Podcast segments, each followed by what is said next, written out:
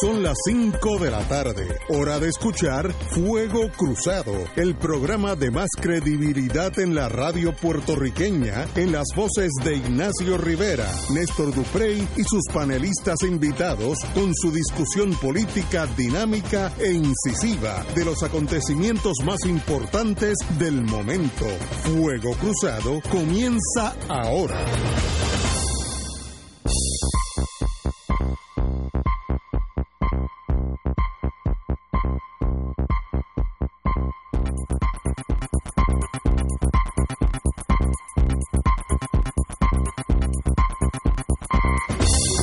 Amigos y amigas, regresamos hoy lunes 4 de noviembre.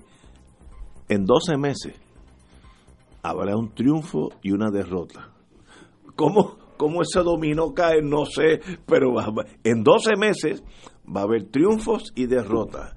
En 78 alcaldías, una gobernación, comisionado residente, al, alcaldes, este, eh, senadores, etcétera, etcétera. Así que estamos literalmente a 12 meses de unas elecciones que no tengo idea cómo la bola va a picar, pero para eso es fácil. Esperemos 12 meses y al 12 meses y un día que estaremos aquí, podremos decirle exactamente lo que pasó después de la elección, no antes, un minuto antes, el escenario puede cambiar. Hoy el compañero don Néstor Duprey está bajo, eso se llama bajo la línea de flotación, ya que tiene una, un poco más allá de un catarro, tiene una bronquitis y le dimos el día off, si lo descontamos las vacaciones, porque eso siempre, la contabilidad es contabilidad, pero ya espero que se reponga porque estaba bastante malo.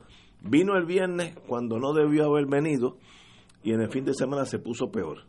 Así que en ese mundo, ese, con la compañera, como siempre, uno de los anclas de este, de este, de este programa hace muchos años, desde de los tiempos de compañero Gallizá. Marilu Guzmán, buenas tardes. Buenas tardes, un placer para mí estar aquí. Y don Fernando Martín. Saludos a Ignacio, a Marilu naturalmente y, y, nuestro amigo Néstor que se ponga bien. Sí. Bueno, o si no bien, por lo menos que se ponga como estaba antes, lo antes posible. bueno, vamos a empezar con Washington y no es hablar de Trump porque me, me sale la alergia. Pero en torno a Puerto Rico, Jennifer González anunció ayer su aspiración a revalidar como comisionada residente en las próximas elecciones. Eh, todos conocemos a la señora comisionada, yo creo que han tenido unos años muy productivos en torno a su misión, que era buscar dinero en Washington, hacer relaciones en Washington, como es como es republicana y el gobierno es republicano, pues se le hace más fácil. Pero ahí estamos, eh, y, digo, la voy a citar, mi aspiración es por convicción, no por ambición. Eh, yo siempre he estado enfocada en lo que hago en la capital federal. De hecho, yo nunca he vislumbrado una candidatura a la gobernación ahora, pero sí, después de los eventos del verano, recibí muchas llamadas de alcaldes, legisladores, de base política pidiendo que corriera para gobernación, pero ha decidido la señora comisionada, eh, y yo creo que tiene una posición bastante cómoda para salir eh, revalidada en las próximas elecciones, y yo no estoy diciendo aquí, no tengo una, una ¿cómo se dice? La cosa esa de, una bola de cristal para determinar, pero me da la impresión que la boca, la bola va a picar hacia su favor. Así que ahí, ten, ¿qué quiere decir eso? ¿Cómo, cómo eso encaja en el power play, en, la, movida de poder dentro del PNP hacia las elecciones?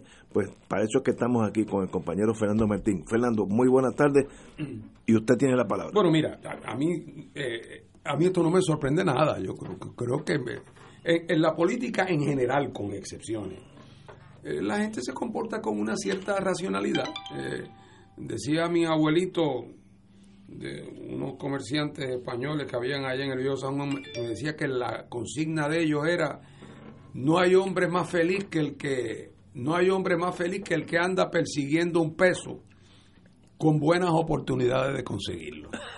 Y los políticos en general, no hay político más feliz que el que anda persiguiendo un voto con buenas oportunidades de conseguirlo. Eh, y me parece a mí que en el cuadro del PNP eh, aunque hubo un momento cuando se fue Roselló, que la nomenclatura del partido, el presidente del Senado particularmente, el liderato del partido se acercó a Jennifer y Jennifer se despegó de la base demasiado, luego el catcher tiró y por poco la, sacan fuera y ella empezó a recoger vela. Eh, ella está muy bien en el Congreso, yo creo que ella ha hecho un trabajo, la gente percibe que ella el trabajo que se le mandó a hacer, que no nos engañemos, Puerto Rico lo que mandan a los comisionados residentes es a que busquen el mayor número de chavos posible, la mayor participación en los programas federales. Si para eso tiene que callarse la boca y mirar para el piso cuando Trump pasa por el frente, lo hace porque es una buena soldada, tras que no tiene voto, que lo que tiene nada más que voz en la Cámara, donde ni un solo republicano se movió, ni uno solo a votar en la moción de los demócratas. Ahora también quieren que sea Jennifer la que dirija la batalla contra Trump. Hombre, es imposible. Ella es una soldada disciplinada. Y ella está haciendo su trabajo, me parece a mí, dentro de esa perspectiva de buscar los chavos. Y ella es una muchacha trabajadora, ella es una muchacha luchadora. Eh, y probablemente es hasta más liberal que los dos posibles candidatos populares a sustituirla. ¿Cómo se llama? Albors y, el otro. Nadal. Nadal, Nadal Condé. Los dos juntos son del John Birch Society. Eh, los dos. Eh, así es que así que me parece a mí que ella hizo, desde el punto de vista de su carrera política, con los criterios tradicionales, ella hizo bien porque a venir acá a qué? A ser aspirante a ser la ayudante de la señora Yaresco, que es lo que va a ser el próximo gobernador de Puerto Rico, el ayudante de la señora Yaresco. Y oye, y no basta con que la señora Yaresco te dé permiso. Cuando ella te dé permiso, entonces tiene que ir a pedirle permiso a la juez Taylor Swain. Así es que el atractivo de ser gobernador de Puerto Rico en estos próximos cuatro años con los criterios tradicionales de tener algún espacio de maniobra, de tener algún presupuesto que repartir, de poder tener unas prioridades, aún esas ambiciones modestas de gobierno local. Eh, se ven muy, muy, muy diezmadas ante la, realidad puertorriqueña, eh, además de que el descrédito del gobierno de Rosselló de estos años puede llevar también a una derrota. O sea, no sabemos para qué lado va a picar la bola, pero puede llevar. Así es que ella hizo, creo yo, lo racional. Sé que se va a quedar donde está, probablemente salga reelecta. Ella es una mujer joven, así que si tiene aspiraciones para el futuro, que hay que presumir que las tiene, las guardará. Y entonces la bola, el batón pasa a Pierluisi. Eh, y Pierluisi es un candidato eh, que tiene... Eh, una virtud que no tiene ningún otro PNP, que es que se pasó seis meses de su vida diciendo no voten por Ricky Rosselló. El más distanciado de la administración Rosselló es el PNP que se pasó diciendo no voten por él, no voten por él, que es inmaduro, que no tiene la edad, bueno, lo que fuere. Así que esa credencial de Pierluisi él es quien está en mejor posición para decir yo no seré un continuador del gobierno de, de Rosselló, porque él nunca fue de los que apoyó a Rosselló. Si eso es mucho o es poco, el tiempo lo dirá. Su otra virtud es que es un estadista de agua dulce. Eh, o sea, ahí la marinería está circunscrita a agua protegida. Eh, entonces, por lo tanto, ¿qué quiere decir eso? Que los votantes populares de derecha, que pueden asustarse si oyen ciertos runruneos en su partido, eh, y, ahí hay un grupo, porque eso están divididos entre los muertos, entre los asustados y los muertos del miedo. entonces, hay un grupo ahí que por Jennifer no votarían. y por un Tomás Rivera Schatz libre me dio, ninguno votaría. Ese Rivera será siempre el cuarto bate del equipo, nunca será el dirigente, siempre será el cuarto bate. Eh, y entonces, por lo tanto, Pierluisi para el PNP tiene el atractivo de que no es un candidato amenazante, que los populares de derecha eh, se, se, asustan. En ese sentido, es lo mismo que tenía Fortunio que fue un pésimo gobernador, ni hablar, aquí no estamos hablando de los méritos. Eh, pero Fortuño tuvo aquel resultado electoral espectacular porque combinó el descrédito merecido de Aníbal Acevedo Vilá con un planteamiento que la, gente no lo veía como amenazante. Nadie pensaba que, que por ser popular eh, eh, si ganaba eh, nuestro amigo Fortuño, que Fortuño que los iba a perseguir. O sea, no es la percepción que se tenía de él, como no es la que se tiene de, de, Pierluisi, de Pierluisi. Así que los, los PNP van armando su cuadro, van armando su cuadro, Habrá que ver qué hacen con el doctor Corazón, pero yo creo que eso es realmente una nota al calce que se resolverá de una manera o de otra. El problema grave de ellos otro. El problema grave es cómo ellos le presentan al país un proyecto de acción que entusiasme al suficiente número de personas en una población que con toda razón está frustrada, está aprensiva, eh, está, eh, eh, está incrédula. Así es que habrá que ver, pero el PNP va, va cuadrando su, su, situación interna. Y, esta decisión de Jennifer en ese sentido, eh, pues, pues va en esa dirección.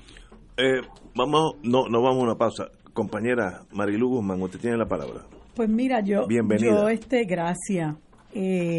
yo tengo que admirar la postura de Fernando porque él, él es tan ¿verdad? Es, tan respetuoso en su manera de, hablar de Jennifer en el sentido de que, de que le ve hasta, no sé, le ve hasta buenas intenciones en ella tomar esa decisión en el sentido de que este es lo mejor, verdad, lo mejor eh, para ella dentro de la situación. Yo tengo que decir, porque eh, es lo que yo pienso de Jennifer González y, me apena mucho que haya personas así. Yo creo que ella no lo hace, perdón, no lo hace ni por convicción, eh, ni porque, ni por ambición. Ella lo hace porque no le queda de otra. Ella tiene que saber que ella se eh, luce muy mal, en este momento luce muy mal. Me parece que el papelón que hizo a raíz de que del golpe de estado de Pierluisi, cuando ella a su vez le quiso dar un golpe de estado a, a Wanda Vázquez, la hizo quedar muy mal ante los ojos de mucha gente, particularmente del PNP. Eh, y me parece también que mucha gente pensante, no los fanáticos, pero mucha gente pensante se ha dado cuenta de que Jennifer González es pintura y capota y que desde allá ella puede decir todo lo que ella quiera, porque siempre va a haber medios que van a repetir lo que ella dice, van a replicar lo que ella dice, ella repite siempre la misma asignación de fondos y ella aquí se proyecta como que ha hecho esta, esta tremenda labor, según lo que dice eh, en el periódico pues Johnny Méndez y los usual suspects, ¿no? Los mismos que la impulsaban para, para gobernadora, eh, la alaban por el alegado trabajo que ella ha hecho. Y yo creo que Jennifer González se, se jugó a la segura. Ella sabe que queda mejor si se queda eh, en la en la en la comisión en la comisaría residente. Ella piensa que allá está más protegida, aquí va a ser objeto de mucho escarnio y eso nada más que hay que verlo como habla la gente de ella en las redes sociales, incluso de los propios estadistas que están desencantados con el trabajo que ella ha hecho, porque no solamente no ha hecho absolutamente nada en términos de lo que tradicionalmente hacen los comisionados residentes, que es pedir fondos. Ella sigue anunciando los mismos 42 millones de dólares que aquí mismo nos dijo. Eh, eh, el del centro de la nueva Sergio, Sergio, Sergio aquí nos dijo que lo que habían llegado era 14 mil millones y que se habían repartido 1.500 millones. Y ella sigue constantemente hablando de la aprobación de los 42 mil millones que no, que no acaban de llegar, o sea, que no los acabamos de recibir, que no, no acaban de insertarse en la economía de este país para que la gente vea que se está verdaderamente reconstruyendo. Si hablamos de sus aspiraciones en cuanto a los proyectos de la estadidad ha sido otro fracaso y otro desastre. Es la misma persona que decía que iba a causar una crisis en los Estados Unidos. Y el problema que yo le veo a Jennifer González, que quizás soy un poquito más, eh, más franca, no franca, esa es la palabra, porque creo que Fernando ha sido franco. Creo que es que, que hablo con más crudeza, vamos Yo creo que Jennifer González ha sabido mover sus fichas porque ella es una excelente demagoga y ella sabe cómo venderse. Y ella lo que hace es eh, mentirle al pueblo constantemente. Nosotros no nos podemos olvidar de que cuando Fortuño, Jennifer González fue responsable de que aquí se cogieran 300 mil millones de dólares para bajar artificialmente la luz y de esa manera venir a, a endeudar al país más todavía. Le dijo al país que iba a crear una crisis. Mentira. Le dice al país en su, en su en su exposición ayer por, por, por, por video que a ella la respetan en Washington. Mentira, nadie le hace caso. Eso lo saben, cada vez que ella presenta un proyecto de estadidad, nadie le hace caso. Van tres o cuatro gatos que a lo mejor ella les cae bien, pero no hay nada de eso que, de que la respeten no han hecho absolutamente nada con relación a sus proyectos de la estadidad y muchísimo menos los fondos de reconstrucción. Puerto Rico está a punto de un precipicio fiscal con el asunto del Medicaid y ahora este señor Chuck Grassley ahí parece que se le ha movido una, una fibra y con todo y eso van a dar menos dinero del que se esperaba eh, que dieran. Y lo curioso, fíjate, yo marqué esto de la entrevista, de la, del artículo del Nuevo Día, porque ella dice, en el momento de incertidumbre con la crisis del verano, el salirme de Washington puede ocasionar más problemas a la isla y poner en mayor riesgo la relación de fondos federales. Pero si eso era lo que ella iba a hacer, a raíz de la crisis del verano, eso era lo que ella iba a hacer.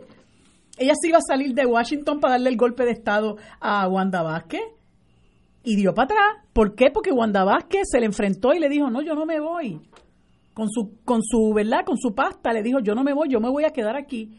Y ella, obviamente, ha puesto oído en tierra y sabe que no tiene ninguna oportunidad, ninguna oportunidad, que ha perdido muchos galones porque ha quedado mal hasta con su propia huestes estadista. Y pues, este, lo que tiene que decir, lo que, lo que es triste es, primero, que nos hayamos, nos hayamos acostumbrado a tener comisionados residentes que a lo único que van es a pedir fondos federales. Eh, y que no van a respetar al país, que nos reclaman que Estados Unidos es responsable de iniciar un proceso serio de descolonización. Ninguno va a reclamarle eso al, al, al gobierno estadounidense.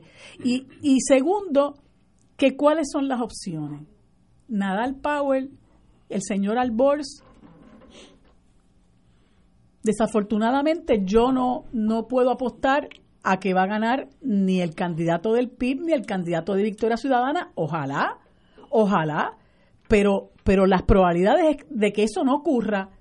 Y entonces vamos a tener siempre más de lo mismo e indudablemente ella, que se vende muy bien, va a tener, eh, posiblemente las va a tener todas consigo y pueda eh, repetir en Washington. Tenemos que ir a una pausa, yo regreso con este tema. Fuego Cruzado está contigo en todo Puerto Rico.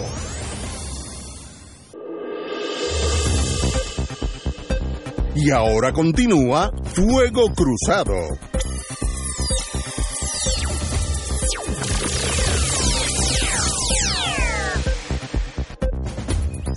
Amigos y, amigos y amigas, regresamos a Fuego Cruzado.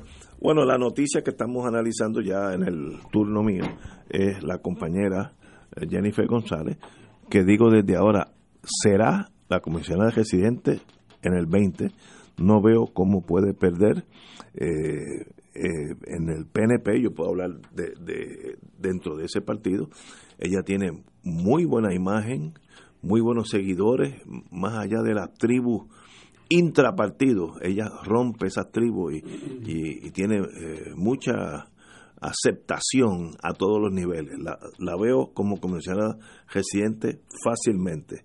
Eh, desgraciadamente em, eh, estamos en un rol que, que no es el más fácil, que es sencillamente cuánto dinero yo puedo sacarle a Estados Unidos como, como el hombre o la mujer de Puerto Rico en Washington, es un rol bien limitante y difícil porque yo sé que hay senadores y representantes que tienen confianza y cada vez que ven a ella o los anteriores le dicen, bueno, ¿cuánto me vas a pedir ahora? De forma de chiste, pero te lo están diciendo en serio. Eh, tú no vienes aquí a discutir nada excepto cuánto es que va para Puerto Rico. Así que un rol difícil, con promesa más difícil, pero ella, como decía Carlos Galliza, para que ella pierda, alguien tiene que ganarle. La vida es así, es como el boxeo. Yo puedo ser un chata, pero si el otro no, no, no va allí y no sube al cuadrilátero, yo gano.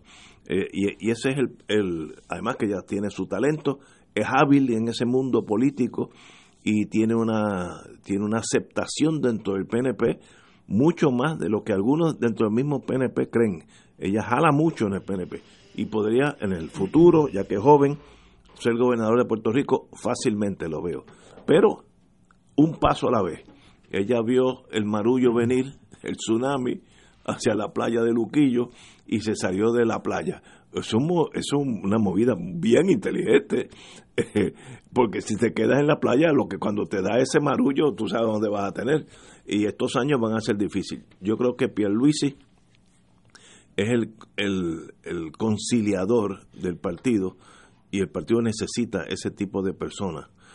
Eh, y por tanto veo que, me puedo equivocar, será el candidato del PNP en el 2020.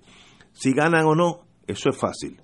Esperar 12 meses. Así que fíjate que yo, yo hago una predicción. En 12 meses sabemos exactamente quién ganó y quién perdió. Pero antes de eso, pues la bola. como un pariente mío en San Sebastián del Pepino, que yo era jovencito y estaba de, visita viendo a mi, a mi familia a mi parte, parte de mi familia que es de allá, y él es un hombre que es agricultor, bien bregaba con, con caña y ganado y sabía todas esas cosas, y estaba medio nublada la tarde, y yo le digo, oye tío, ¿tú crees que esta tarde va a llover? Como yo apelando a su sabiduría de hombre de campo, y me miró con absoluta seriedad y me dijo, Pregúntame a la noche y te digo seguro. Pues bueno, yo lo que no entiendo, como estoy aquí como analista, pues tengo la obligación de traer el tema. Yo lo que no entiendo bien es lo siguiente. La decisión de Jennifer de radicar la semana pasada aquel proyecto de estadidad. Eso No lo entiendo por lo siguiente. Primero que nadie lo esperaba. El PNP pasó por la experiencia el año pasado de tratar de vender en el Congreso el que ellos habían tenido un plebiscito en Puerto Rico en que habían sacado unos veintipico por ciento de los votos, trataron de vender ese resultado. La gente se rió de eso y con toda razón, porque era evidentemente no, no, podías vender ese producto, todo el mundo sabía que habían sido unas circunstancias que no hacían de ese resultado un resultado políticamente significativo y estoy seguro que donde quiera que ella trató de vender ese resultado para mover el tema de la estadía en Washington, todo el mundo le decía, vete y tráeme números mejores. Eso tiene que haber sido así. La gente tiene que haber dicho, cuando tú me traigas números mejores, serios, que, que sean contundentes, pues entonces podemos empezar a hablar. Bueno, pues eso, y ya el PNP había dicho institucionalmente que lo que pensaban es en las elecciones que vienen, combinar la elección con una votación de estadidad, sí o no. Y desde el punto de vista del PNP lo entiendo perfectamente bien. Se a ver a votar mucha gente y por lo tanto ellos eh, tienen la esperanza de que si los estadistas son más, saquen muchos votos y ellos entonces pueden ir a Washington con los votos que ellos creen que son significativos. Hasta ahí lo entiendo. Pero entonces, ¿por qué? Presentar en el, en el, en el Senado un proyecto de admisión, Ignacio. Es un proyecto de admisión eh, que dice que si en la votación que se va a llevar a cabo en Puerto Rico en, noviembre del 2020 la estadidad gana, nos incorporamos. Inmediatamente aplican a Puerto Rico todas las leyes eh, y la constitución de los Estados Unidos y que a 30 meses plazo adviene la estadidad. Bueno, aparte de que eso es una alucinación, aparte de eso, que es evidente que es una alucinación, ah, además, para colmo de cuento, el proyecto dice que ese plebiscito que se va a celebrar en Puerto Rico de estabilidad sí o no, que ellos esperan ganar, se va a celebrar conforme al visto bueno que le va a dar el Departamento de Justicia de Estados Unidos bajo la disposición aquella de la ley de los 10 millones de pesos, que ya sabemos que lo que pasó la última vez que ellos la invocaron es que el personero de Obama en justicia federal le dijo tienes que incluir a la colonia bajo el argumento de que hay que ser inclusive. Bueno, pues con ese precedente, ¿qué le puede hacer pensar no solamente a Jennifer como persona, porque esto parece ser una decisión del directorio. La decisión no, es ella por su cuenta tira, eh, eh, dando palos a ciegas con el apoyo del partido. Bueno, pues lo que va a pasar me parece a mí que es evidente que el tema no se va a mover en el Congreso como es obvio y por lo tanto cuando ellos vayan a hacer su plebiscito el día de las elecciones, vengan a todos a votar sí o no por la estadidad, si eso es lo que en efecto hacen, los adversarios o algunos de ellos sin duda le, dirán para tratar de echarle, echarle agua al, al, fuego. Oye, pero si es que, ¿para qué van a votar por la estadidad si ya el Congreso en el, en el curso de este año que ha pasado, de aquí a las elecciones, el Congreso al no hacer nada sobre el proyecto de Jennifer ya en efecto les contestó que no antes que ustedes pidieran. O sea, ¿por qué dispararse en el pie? ellos mismos. O sea, no le puede traer ningún beneficio, ah, digo, a menos que, que Jennifer crea que es que ella va a conseguir 350 votos eh, para su proyecto este año, que me parece una fantasía. Así que no entiendo la lógica de esa iniciativa. Nadie la esperaba. Lo pueden ni siquiera conseguir el aval del Departamento de Justicia para un proyecto de estabilidad, sí o no.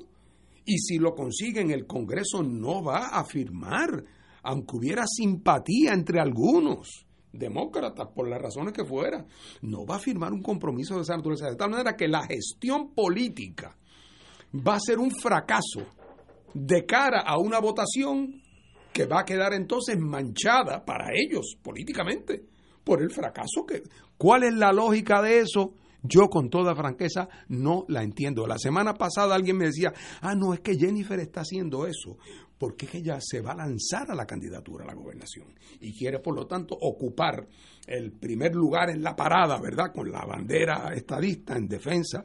Pero nada, resultó lo que, lo que parecía obvio, que ya ese no era el camino que ella iba a escoger. Así que ahí queda la interrogante de, de qué posible razón política puede haber para embarcarse en un proyecto que está destinado a fracasar a cortísimo plazo y ese fracaso va a contaminar adversamente para ellos su campaña, que ellos querrían que fuera optimista y llena de ilusión para una votación estadidad, sí o no, ante un Congreso que ha tenido el proyecto al frente por los últimos nueve meses y no le ha puesto ni una gota de tinta.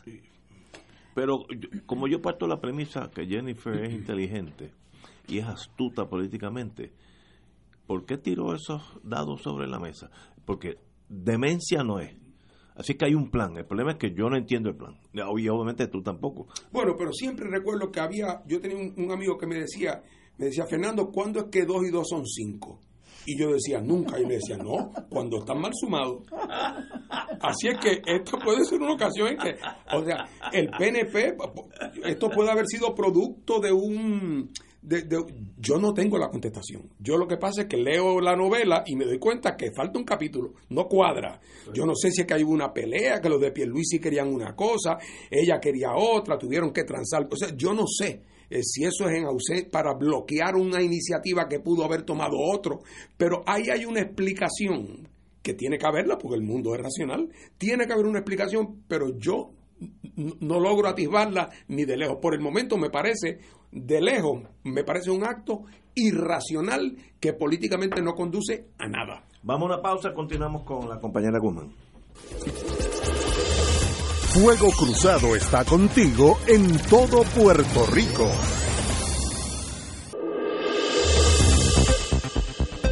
Y ahora continúa Fuego Cruzado.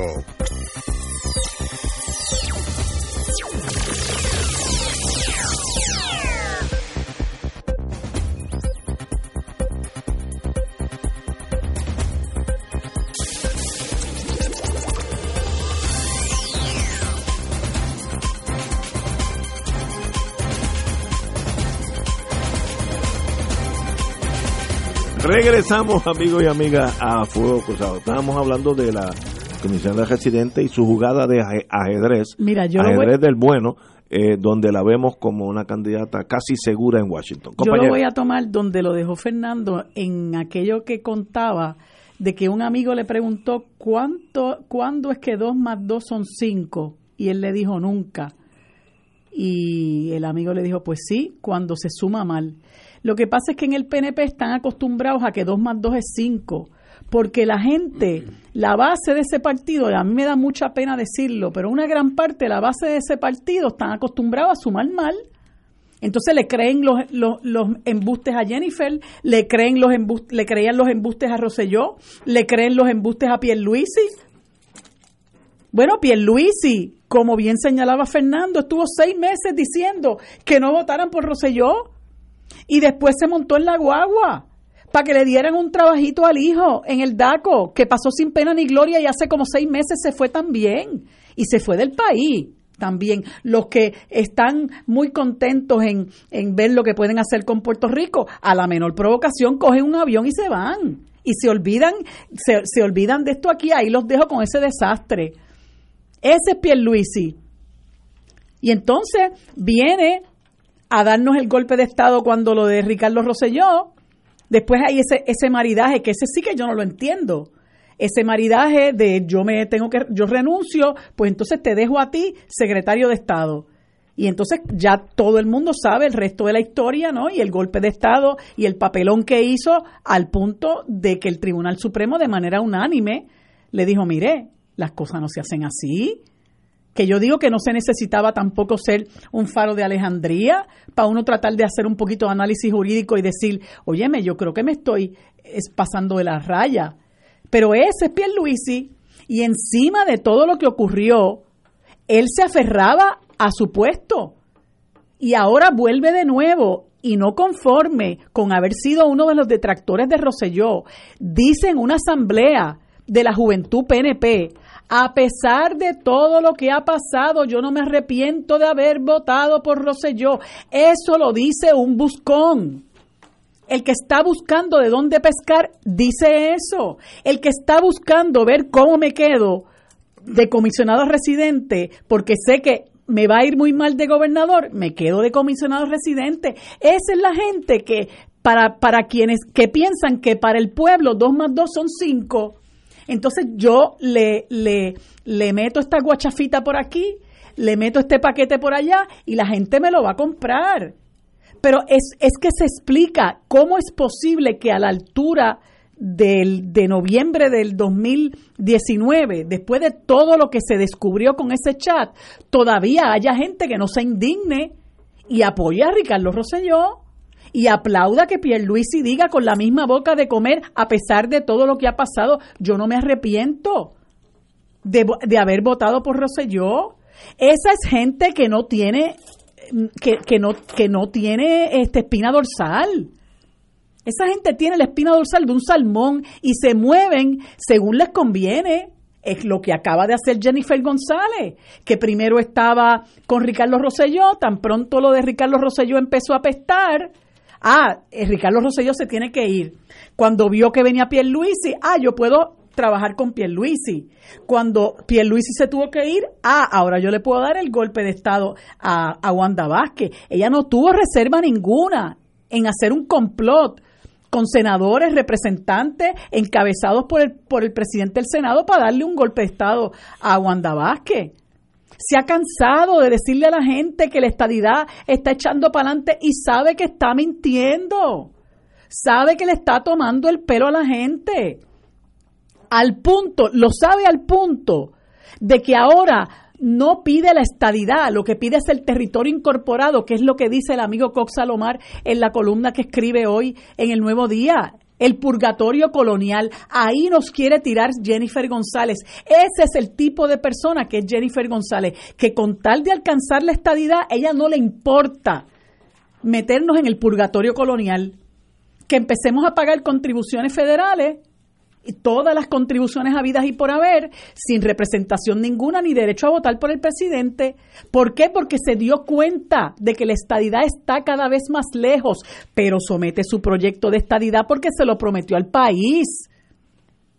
Se lo prometió al país después del, del, del otro fiasco que tuvo, que tuvo cuando los republicanos estaban en la mayoría en el Congreso le prometió al país que después de las elecciones congresionales, cuando los republicanos perdieron la Cámara, como quiera prometió que iba a, someter el proyecto y lo sometió, pues y ahí va eso, y no llega a ningún lado.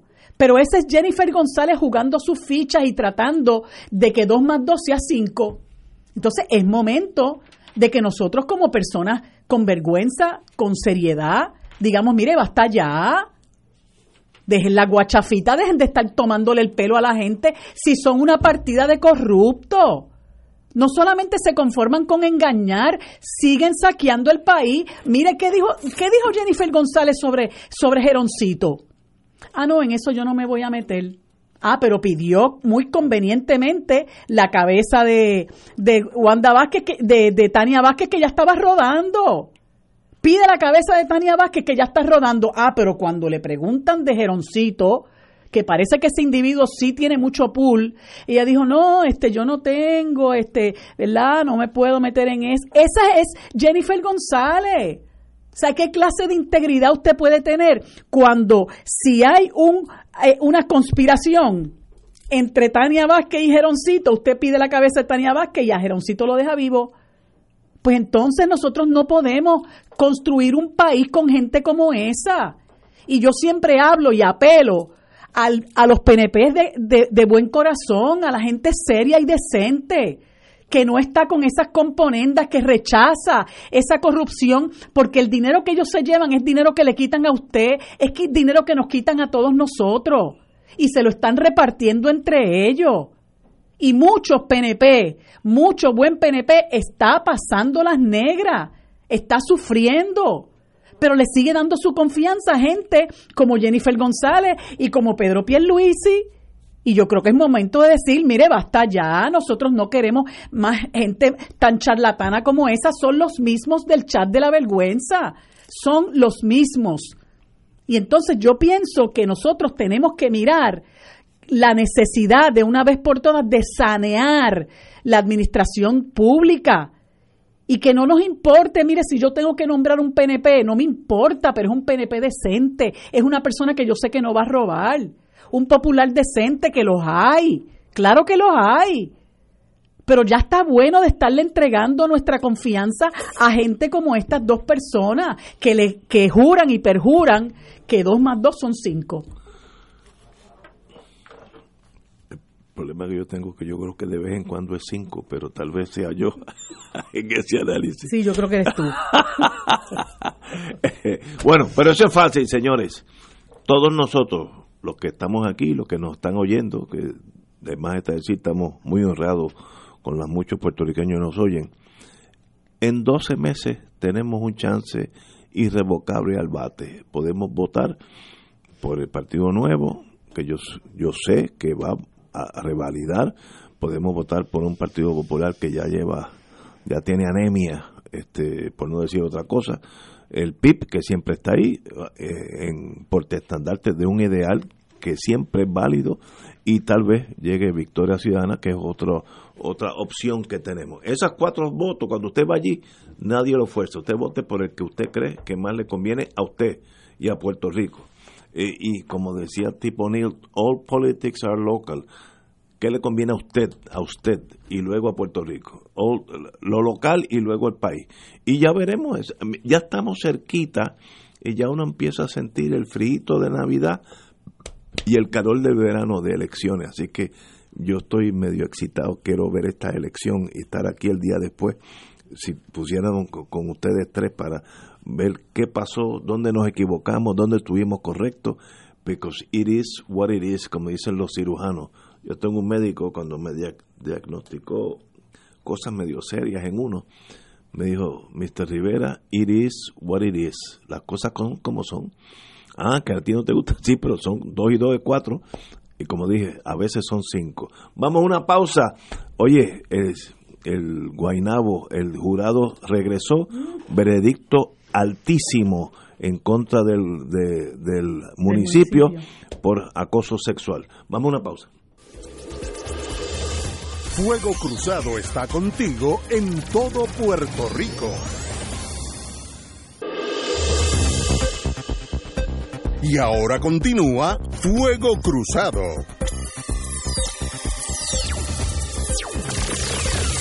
Amigos y amigas, un jurado federal compuesto por cinco hombres y tres mujeres, en su mayoría jóvenes, eso muy bien de la juventud, falló a favor de una abogada empleada del municipio de Guaynabo en el caso de Héctor Elcano O'Neill, hijo del alcalde de, de, de de haberla hostigado sexualmente por tres años y de que se tomaron represalias en su contra cuando denunció el acoso, que eso es un major mistake. Ahí sí que cometiste un error. Eh, que sufría al no confirmarla a un puesto permanente. Eso es retaliation. Ahí, ahí, donde tú, un caso serio lo consigues, lo, lo, lo, lo, transformas en un caso bien serio. Si le hubieran dado el rango que sea, pues, pues menos, menos agravante. Pero son torpes hasta para eso. Luego de 10 días analizando la prueba, el jurado determinó que el municipio de Guaynabo deberá compensar a la víctima, la ex abogada de la División Legal Inés María Gelú Iravedra, la cantidad de un millón once mil dólares. Interesantísimo sería saber por qué el once mil dólares, no el millón. Eh, el veredicto se informó, se informó en la sala del juez Swatch del Tribunal de Distrito Federal y donde por los pasados 10 días se desarrolló el caso. Eh, como todos sabemos, el, el, hijo del alcalde catalogó la relación con la licenciada Gelú, Gelú y la como una amistad con privilegio. Me gustaría que luego alguien me explicara qué es una libertad, una amistad con privilegio. No, no lo tengo muy claro. Sin embargo, la, la mujer insistió que enfrentó un patrón de hostigamiento sexual. Alegó que por hacer una, su denuncia, una directiva del municipio no le aprobó su periodo probatorio para que fuese catalogada, catalogada como empleada permanente, que ese es el, ese es el agravante en este caso unas estupideces de siglos del, del medioevo existente en el municipio de Guaynabo. Y eso habla bien del sistema judicial y de la valentía de esta compañera abogada que tuvo la valentía de enfrentarse al mundo entero y, todo lo que eso conlleva eh, y probar que eso sencillamente era un latifundio del exalcalde y el hijo del alcalde que no tiene vela en ese asunto. Y luego vino el municipio y se entró en la boca del lobo al, al tomar represalia porque la señora no quería seguir siendo amiga, entre comillas, del hijo del alcalde. Una cosa primitiva, bárbara, parece de una historia de un país de esos de tercer, cuarto mundo, pero tal vez el municipio de Guaynabo era de tercer o cuarto nivel mundial. Compañero.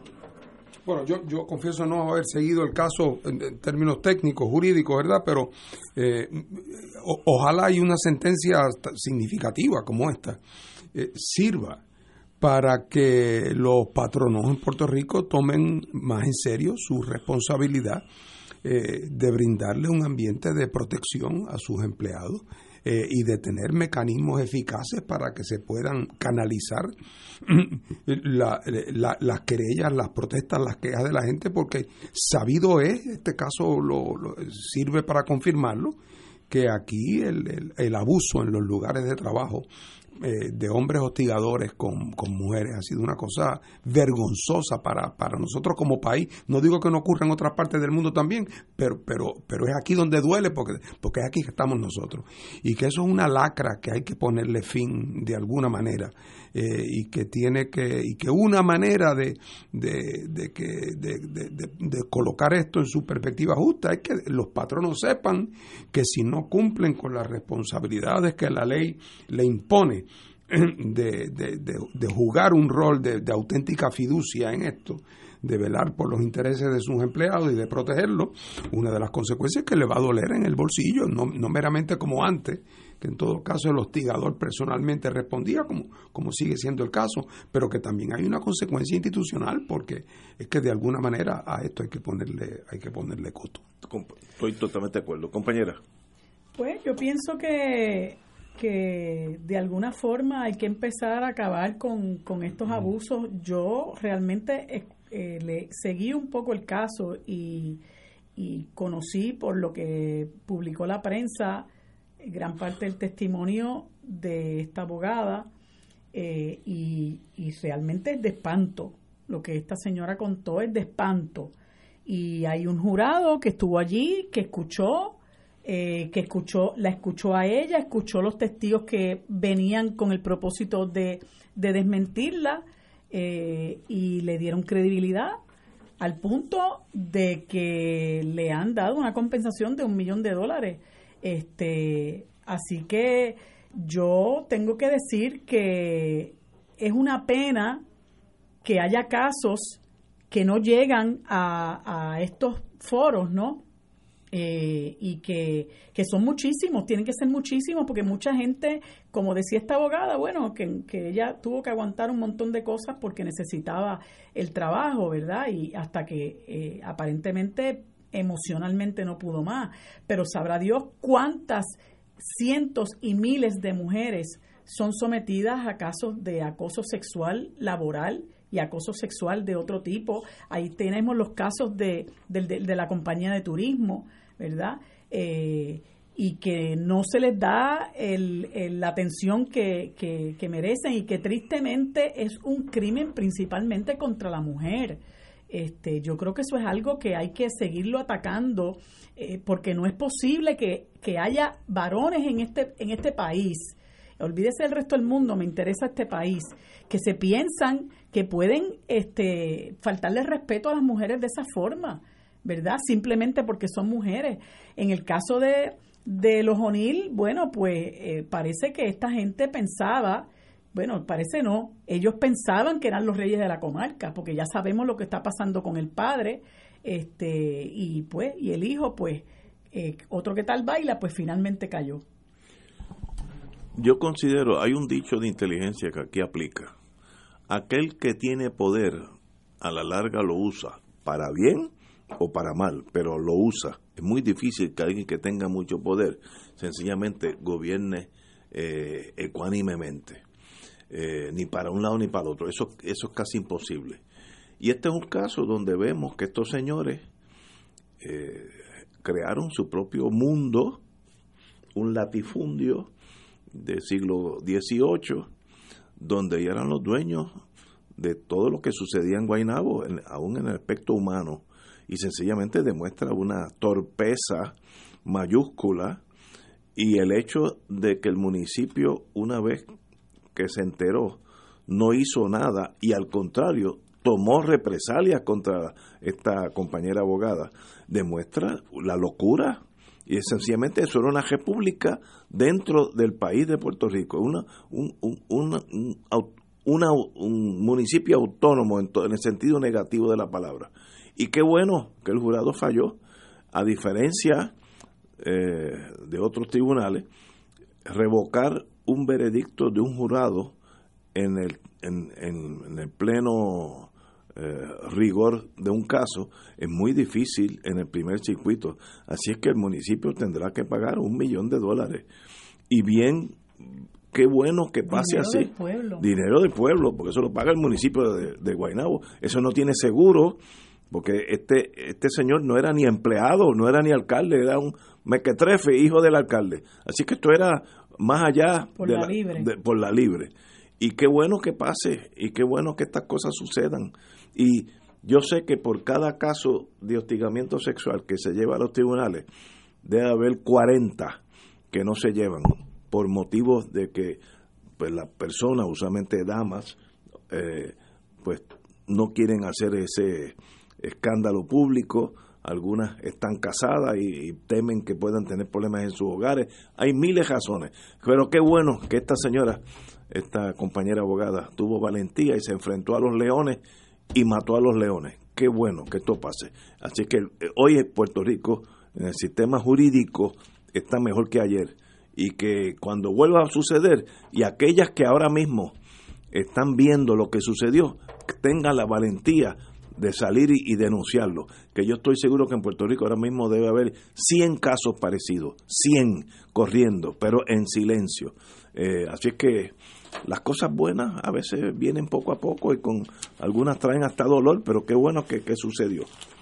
Bueno, ya veremos cuando venga el veredicto del circuito, pues lo discutiremos aquí.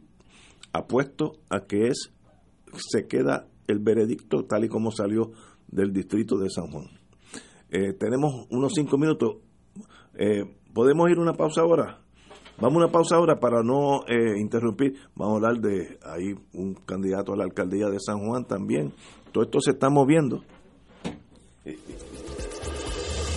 Fuego Cruzado está contigo en todo Puerto Rico.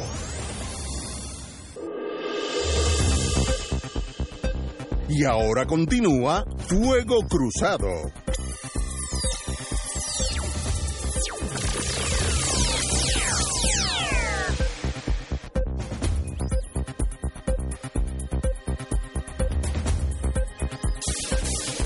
Amigos y amigas, regresamos con Fuego Cruzado. El representante y amigo de este servidor, Manuel Natal Conté, porque hay, hay dos, Natal y Nadal, son diferentes. El representante independiente Manuel Natal anunció ayer su aspiración a la alcaldía de San Juan en las elecciones generales del 2020 con el nuevo partido Movimiento Victoria Ciudadana. Natal Conté se pronunció ante un nutrido grupo de personas en el Callejón del Carmen, en Río Piedra, yo soy de Jesús. Allí, además de criticar el partidismo y sus repercusiones en la isla, aludió a su desfiliación del Partido Popular, bien hecho, en el 2018 como una de las mejores decisiones de su vida. Muy bien, Natal. Así que hasta ahora vas bien. Pero esa es una decisión. Vamos a hablar qué efectos tiene esta decisión, porque esto es como jugar ajedrez, que mueves un peón y se puede afectar el juego entero, puedes poner los alfiles, los, caballos en, en, jaque y hasta la reina y la dama, como se dice. Así que parece una decisión sin poca profundidad, pero yo creo que tiene tal vez potencial de ser bien serio para la elección de San Juan. Don Fernando. Bueno, mira, cuando uno ve estas decisiones, estos anuncios, eh, como no, no vienen con una explicación política, no vienen acompañados. Como la medicina por detrás. Sí, no viene con, Pues a uno le es un poco a veces difícil leerla. Eh, porque, por ejemplo, para, para usarte un ejemplo, hay, eh, hay veces que la razón para correr para una posición es porque uno cree que puede ganar. Hay veces que la razón para correr eh, es que aunque uno crea que no puede ganar, va a tener otros efectos colaterales positivos. Eh, hay veces que la decisión de correr es no puedo ganar ahora, pero siento las bases porque esto es una estrategia de ocho años. Eh, o estoy haciendo esto porque las realidades dentro de la organización política a que pertenece suponen una división de trabajo particular y, de alguna manera te toca esa. Eh, y por lo tanto que es el producto de una decisión colectiva eh, y, no necesariamente de una eh, preferencia política personal. Así que yo, todavía no, no he oído, porque no, no, creo que la han dado públicamente, la explicación estratégica porque obviamente ganar para un partido que no es de los dos partidos principales, ganar la alcaldía de San Juan es una montaña empinada. Eh, y, el, amigo eh, eh, Natal es una persona que, que tiene una relación política muy mala con una parte importante del partido del cual se fue estoy seguro que tiene una relación buena con otros de su partido. Pero la idea de que Natal, de que una persona como Natal es un candidato calculado para que el Partido Popular se vacíe votando por él en San Juan, no me parece que ese es el caso. No, me parecería la persona que, si a mí alguien me dijera, oye, búscate una persona que pueda haber tenido nexos históricos con el Partido Popular, que se lo quiera mucho dentro del partido y que corriendo fuera del partido pueda vaciarle mucha gente, pues el nombre de Natal no sería de los primeros que se me ocurriría. Tampoco podría decir de Natal que es una persona que por las posiciones que ha asumido, el electorado PNP de San Juan tiene un lado débil por él. Porque no es el caso tampoco, al contrario. El PNP eh, ve a la gente como Natal, que los identifican con las posiciones soberanistas, los ven como enemigos, como enemigos a muerte. O sea que no es que tampoco estén pensando por ejemplo, cuando yo ahorita hablaba de que el PNP piensa quién será un candidato por el cual un popular de derecha pueda votar, pues Pierluisi. ¿eh? Podría ser, quizá. Que de hecho muchos votaron por él y le negaron el voto a Cox Salomán. Así es. Eh, entonces, ahora, en este caso, ¿cuál es el electorado que anda buscando? Si es que es una estrategia de ganar, otra vez, pero puede haber mil estrategias políticas perfectamente válidas que no presumen ganar, otra vez. Puede ser una estrategia de ocho años, puede ser porque se busca tener otra consecuencia, eh, pero... Para ganar. Pero, pero, la, está, yo eh, tengo curiosidad por oír el planteamiento de cuál es la lógica, y es posible además que sea una razón estratégica interna de ese movimiento y que ellos por sus razones prefieran por el momento no divulgar su estrategia. Eso quizás se verá más claramente cuando se divulguen otras candidaturas de ese partido. Quizás entonces, cuando a veces con un solo puntito uno no puede decir nada, pero cuando ve cinco o seis puntos, ya entonces uno puede identificar, ¿verdad? Una, una estrategia, una figura. Eh, así es que, pues, eh, eh, eso tendrá que esperar a que el cuadro esté más, más despejado. Compañera. Fíjate, eso que dice Fernando es lo que mucha gente ha discutido, ¿verdad? Analizado en términos de que es, es, fuerte porque eh, San Juan eh, alegadamente es un bastión PNP bastante fuerte en el sentido de que ahora, a pesar de que Carmen Yulín ganó por seis mil votos la alcaldía, pues solamente un precinto lo ganó un popular, que es Luis Raúl Torres.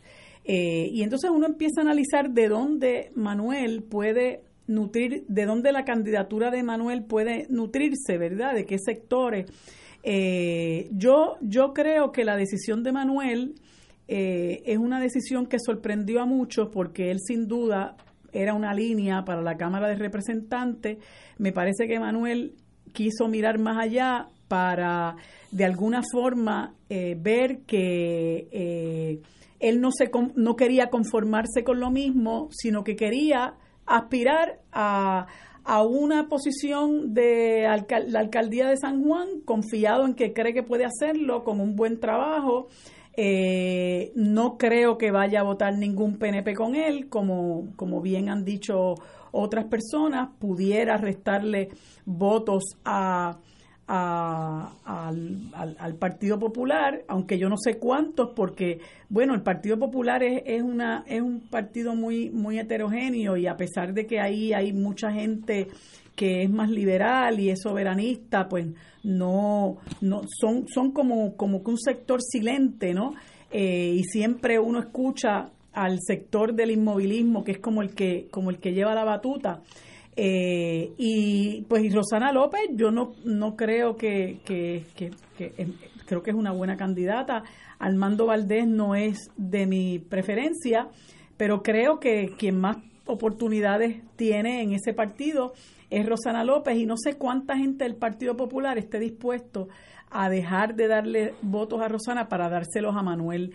Pero ahí hay, aquí hay, en este país hay un ejército de personas que pueden votar en el año 2020, que no están inscritos, que están apáticos, otros que están apáticos, o ambos inscritos y apáticos.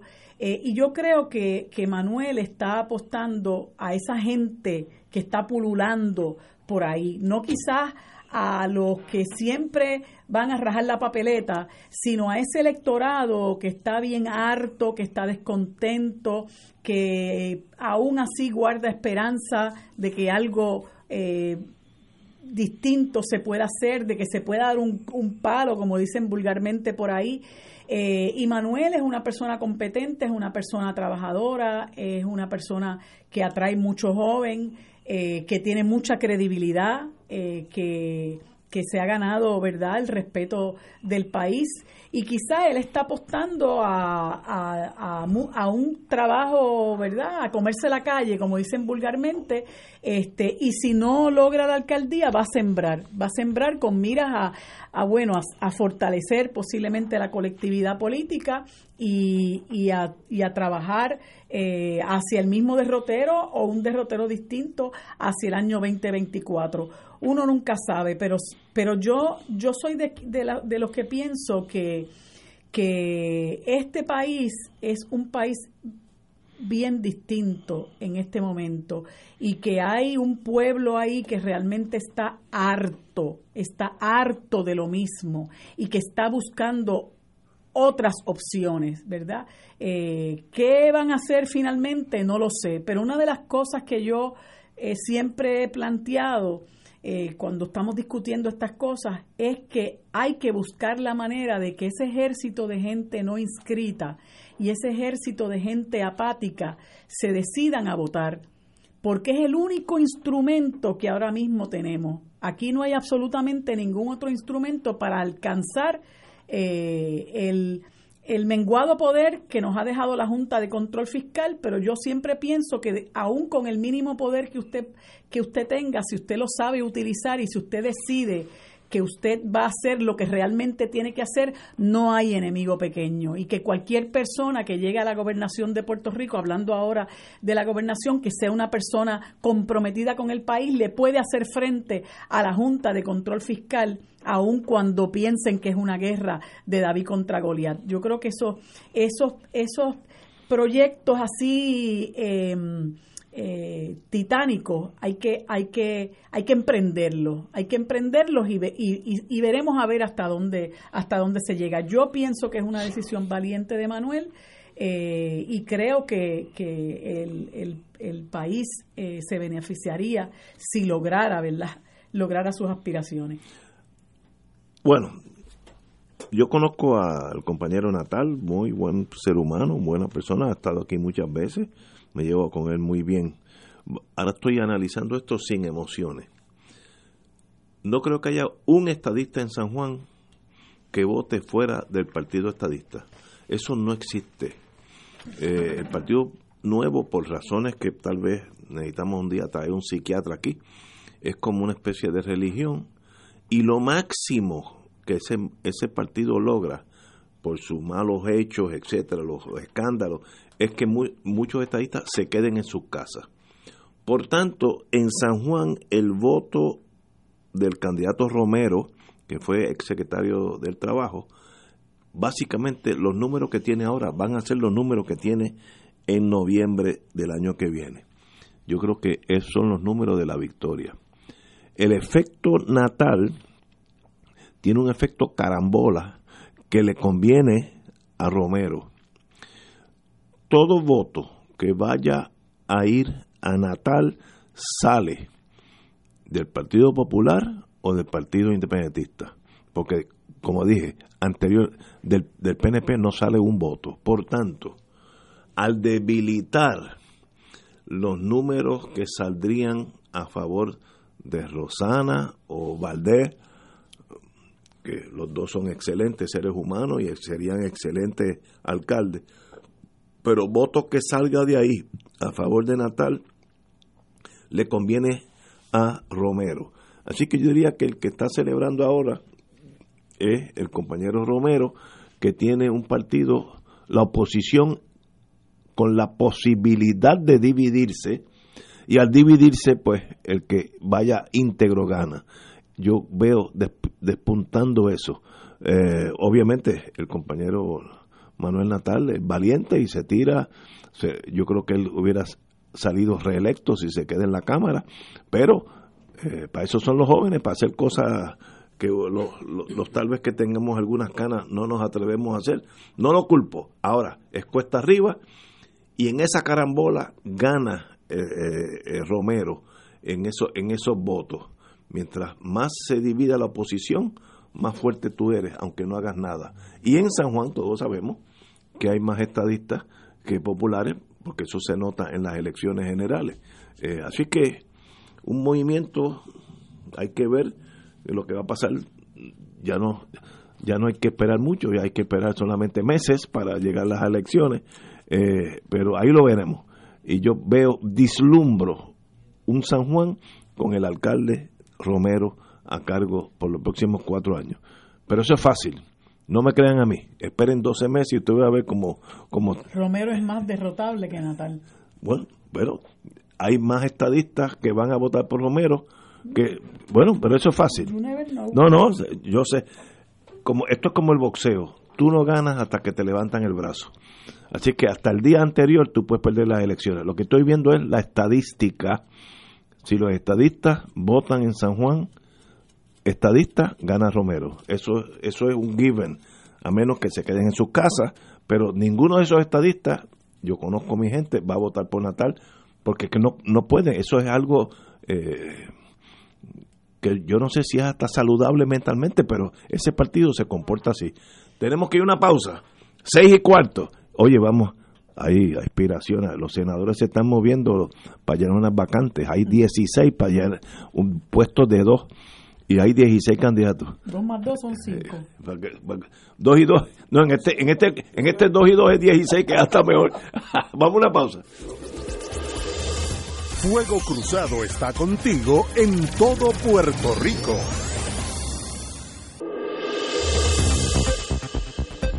Y ahora continúa Fuego Cruzado.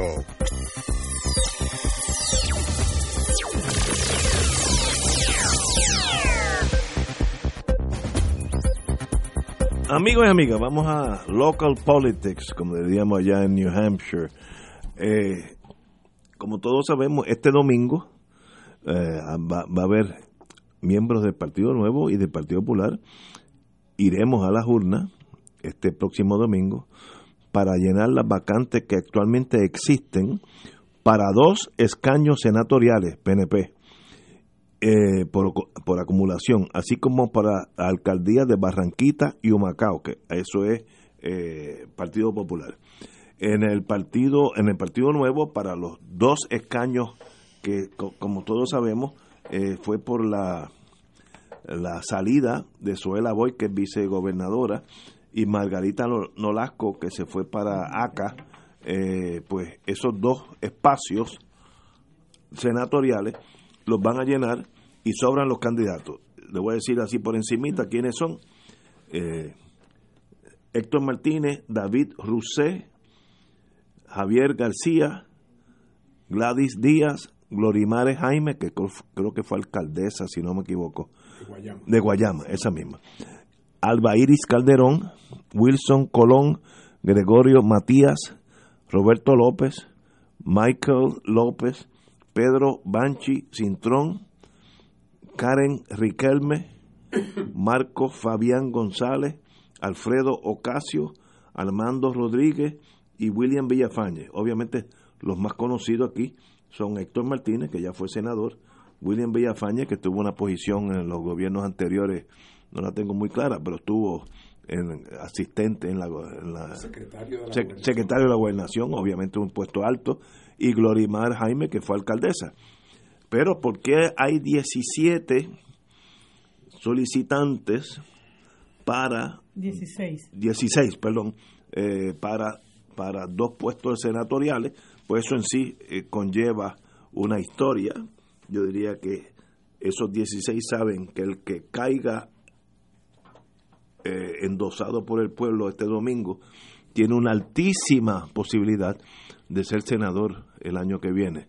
Yo creo que eso es lo que el, el gran atractivo de esta elección, de esta votación este domingo, es que esos dos que ganen, los que sean, saben que van a ser senadores por acumulación en Puerto Rico el año que viene. Eh, no sé, yo creo que los no, ni me atrevo a decir cuáles son los que más posibilidad tienen, porque no desconozco casi de los 16 conozco tres, así que no no no estoy en posición bueno, de decir. Está este señor Gregorio Matías, que es uno de los no sé quién fue. eh, directivos de uno de los, eh, estoy buscando cuál es la organización. Gregorio Matías organización Rosario. Policía, que Ah, tengo que decir que fue una persona muy frontal contra eh, Héctor Pesquera. Eh, fue una persona que denunció los desmanes de Héctor Pesquera, que denunció la forma en que eh, se sentía eh, la- la- el cuerpo de la policía con su con su con sus ejecutorias como como comisionado de seguridad. Este, ahí fue que yo conocí quién era este señor Gregorio Matías, que de, de hecho creo que no tiene no tiene oportunidad. Pero me Eh, parece una persona bien intencionada, ¿no? No, no, no, no lo conozco. Ah, rec- Recuerdo ahora que tú lo mencionas, recuerdo ese enfrentamiento entre él y, y Pesquera, pero de ahí para abajo no, no, no, no conozco más. Compañero, Bueno, mira, yo creo que esto por lo más que tiene que ver con el desempleo en el país. Cuando, cuando dicen en la fábrica, ponen un rotulito, falta un operario, al otro día por la mañana hay 25 personas en la fila, porque necesitan el trabajo. Y este, Pero- es, y este es lucrativo. Sí, hay Este es algo, bueno, este hay algo que yo quiero decir y lo digo, lo digo realmente con, con- lo, lo digo con humildad, pero, pero, pero tengo que decirlo.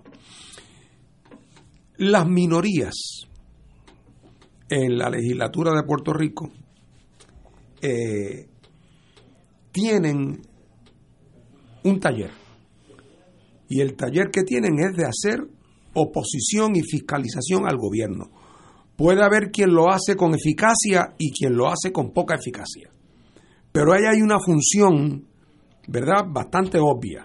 Eh, y, y cualquiera que vaya al Senado o a la Cámara de un partido de minoría, si viene decidido a trabajar, tiene taller de sobra, hacien- fiscalizando y examinando, desenmascarando la legislación fatula, haciendo los señalamientos, promoviendo debates públicos sobre temas que de otra manera no se tocarían. En el caso de la mayoría, en el caso de la mayoría, y viví con mayorías PNP y con mayorías populares Eh, ustedes- cuando estuve en la legislatura. usted viviste con ambos. Eh, la mayoría, mi experiencia, es que quien único tenía iniciativa era el presidente del Senado y dos más. Que el resto, que podían ser personas muy amables, eran florones. No tenían nada que hacer. Porque aquí no hay una tradición en los partidos de la mayoría, en los partidos que controlan la legislatura, de que haya diversidad o democracia interna. Al contrario, es la ley del caucus. Y entonces la mayoría se reúne en su caucus, tienen los votos suficientes para aprobar legislación, determinan lo que van a hacer y desgraciadamente, desgraciadamente, y hay excepciones, pero desgraciadamente la mayoría de los senadores de la mayoría, tanto en tiempos populares como PNP, podían lo mismo haberse quedado en sus casas que ir al trabajo. Yo me acuerdo en una ocasión que se debatió el tema de la dieta cuando yo era senador. Yo propuse que se le dieran dietas a los que no iban. El que se quedara en su casa se le pagaba la dieta. Bajo la teoría de que los senadores cuando hacían daño es cuando iban. Cuando se quedaban en su casa no le hacen daño a nadie. Claro, esa era la broma, ¿verdad? Pero la realidad del caso es que la mayoría de los senadores de la mayoría no tienen nada que hacer porque todo lo arregla y lo decide El presidente. el presidente con dos ayudantes y un par de senadores que colaboran. O sea que no tienen rol, no tienen, se vuelven meros agentes como de relaciones públicas. Son agentes de relaciones públicas del presidente del cuerpo o del gobernador, porque no ejercen tampoco mucha fiscalización con las agencias de gobierno. Así es que la realidad del caso es que esta gente también están peleando por un trabajo donde ninguno tiene realmente mucho taller y puede haber excepciones. Puede haber gente buena que en efecto haría un buen trabajo en algún área en particular. Pero la realidad del caso en Puerto Rico es que la mayoría de los senadores y representantes de los partidos de mayoría aportan muy poco al bien común. eh, porque no, no, no traen proyectos de trascendencia que sean importantes y por los cuales peleen. Eh, muchas veces los de la Cámara son fichas políticas del- de los alcaldes a quien responden. O sea, no, no hay, otra vez, los de la minoría, donde, hay donde ha habido también algunos que poco han hecho, pero los de la minoría tienen un trabajo permanente que es el de fiscalizar al gobierno de turno. Y ese trabajo aquí muchas veces la minoría lo ha hecho muy bien. Me atrevo a decir, eh, aunque me acusen de conflicto de intereses, que, que el caso de, de los legisladores del PIB ha sido un caso de, de una fiscalización efectiva y notable y positiva para el país. Pero cuando veo esa lista de gente, yo me pregunto, esa gente, ¿qué van a hacer? Porque es que el, el Senado funcionaría igualito si ellos no están que si ellos están. Otra vez puede haber una que otra excepción, alguna joya escondida que vaya con una agenda propia, efectiva y atienda uno de los 1500 problemas que, al, que necesitan de alguien que se ocupe de ellos, que se interese, que los atienda. Pero desgraciadamente, la estructura de, de, unidad de mando en las mayorías legislativas en Puerto Rico hace que la mayor parte de los senadores de la mayoría estén casi de adorno. Yo tuve uno de mis trabajos cuando yo regresé a Puerto Rico, era con la General Electric, y había el gerente general, que era una persona excelente ser humano, Edward Krieger, era más puertorriqueño que la mitad de nosotros y él decía, era cabildero por los intereses de las 936, que en aquel momento era un imperio aquí de la General Electric.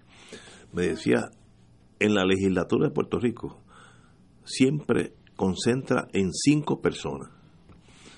Puede ser que haya tres en el Senado y dos en la Cámara, o dos en el Senado y tres en la AGB, pero son cinco. La, la, la habilidad de un cabildero es saber quiénes son los que, los que tocan la banda. Y entonces me dijo una cosa que yo tuve que aprender qué significaba. The rest is brown paper. El resto es papel de estraza. Yo no lo entendí al principio, pero con los años lo he entendido. Cinco personas que corren el país. El resto es papel de estraza. Y ese señor nunca tuvo un enemigo, caminó por Puerto Rico, fue efectivísimo como le como cabildero de, los intereses General Electric que movían decenas de millones de dólares al mes en Puerto Rico en aquellos años de la 976. Me dijo cinco personas, the rest is brown paper. Yo no le entendí.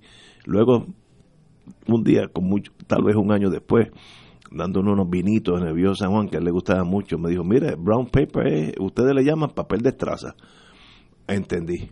Y eso, ese dicho todavía sigue. Cinco personas corren el país en la legislatura. Esos cinco son cruciales para los intereses del país. El resto, bueno, el resto es resto. Y, y eso para, no sé. Yo creo que en Estados Unidos también es igual. No, no, no, estoy criticando unos contra otros.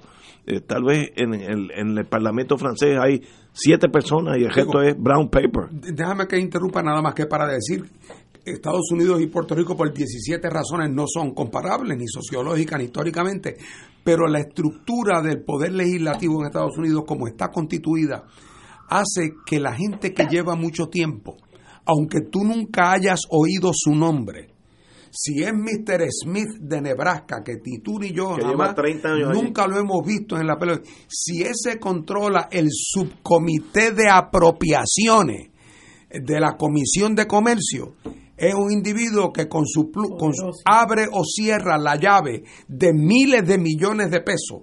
Y por lo tanto hay un montón de gente en Estados Unidos pendiente de él porque sus vidas dependen de él. Y de la misma manera los que han ido adquiriendo seniority que llevan muchos años van subiendo de puestos y una vez que en Estados Unidos llegan a ser jefes de comité y de subcomité importante se vuelven gente poderosa eh, y además como todos son reelectos, en los tiempos más eh, de, mayor fuerza de la Unión Soviética, en la década del 50, yo recuerdo haber visto un estudio en Time Magazine que mostraba que se movía más, había más cambio en el Supreme Soviet de la Unión Soviética que lo que había en el Congreso de los Estados Unidos. Había más entrada y salida de, de miembros de la legislatura soviética que en la Cámara de Estados Unidos. Una vez que tú entras los primeros dos o tres elecciones son las cruciales. Una vez, porque como son cada dos años en la Cámara, tienes que levantar cuatro o cinco millones de pesos para la próxima campaña, si no, ni soñarlo. Y entonces, ¿quién los puede levantar? El que está dentro. Así es que una vez que ya pasan tres, cuatro, cinco elecciones, empiezas a adquirir algún seniority, estás allí hasta el día en que te mueras. Y en cada próximo congreso subes un, un escalafón más un escalafón más. En estos últimos años, con la llegada de los multibillonarios, de vez en cuando aparece un multibillonario de esos locos de tecnología que está dispuesto a meterle 50 millones de pesos en su bolsillo y, gana una elección. Pero sigue siendo el Congreso un sitio donde el que entra y se queda adquiere uno. Aquí no hay nada que se parezca a eso. Por el, por el eh, poder aquí la estructura de la legislatura es como si fuera un departamento del Ejecutivo que el, presidente del cuerpo es como si fuera el secretario. Eh, y la deferencia que se le tiene al presidente de las cámaras, al presidente de las cámaras aquí, lo controlan todo eh, hasta el último centavo de su presupuesto, te quito, te pongo, depende de si me cae bien o si me, o si me complaciste. Es una estructura realmente bastante primitiva eh, y responde a un orden jerárquico interno que impide que nadie de la mayoría, es más, normalmente un legislador de la minoría tiene más espacio de maniobra para incluso lograr cosas que uno de la mayoría, si no es del círculo eh, del anillo privilegiado. Yo pienso que... Vamos, ah. vamos, no, para no interrumpirte, termina.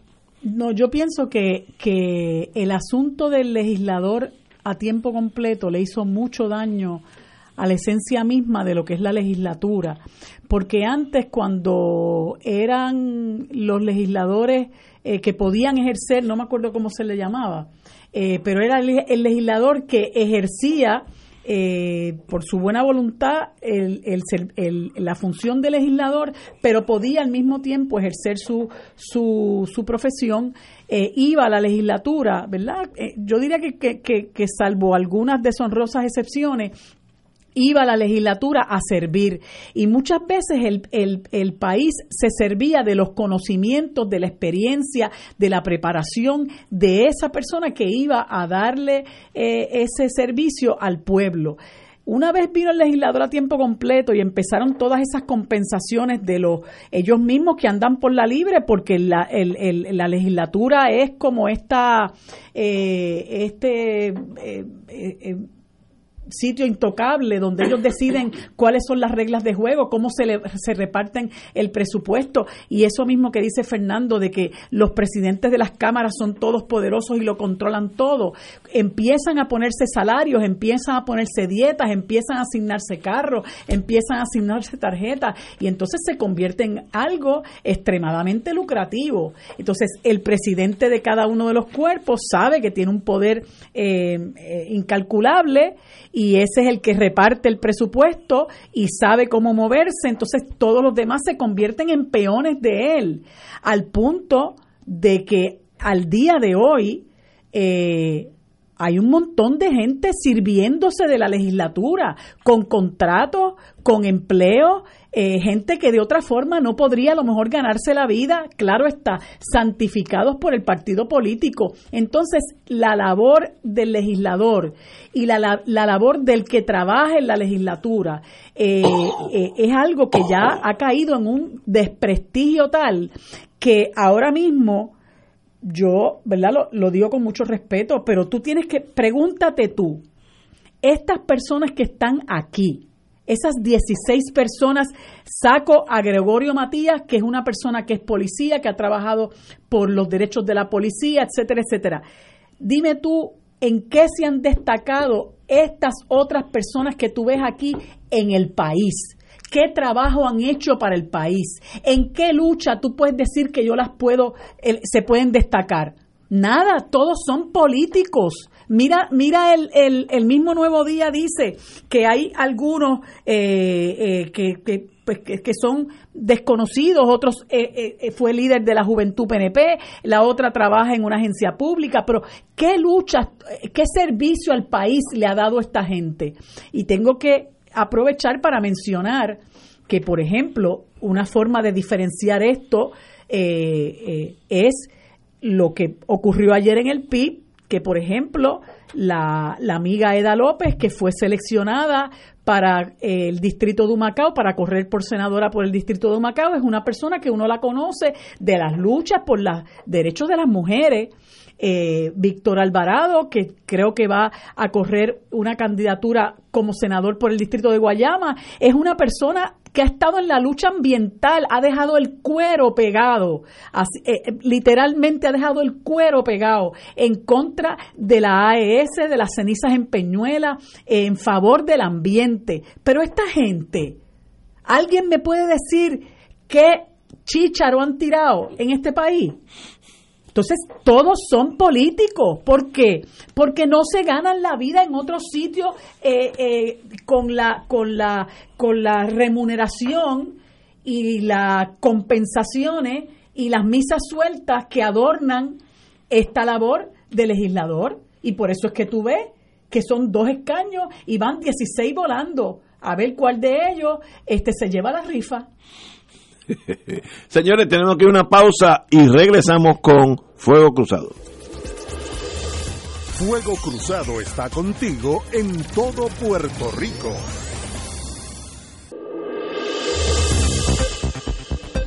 Y ahora continúa Fuego Cruzado.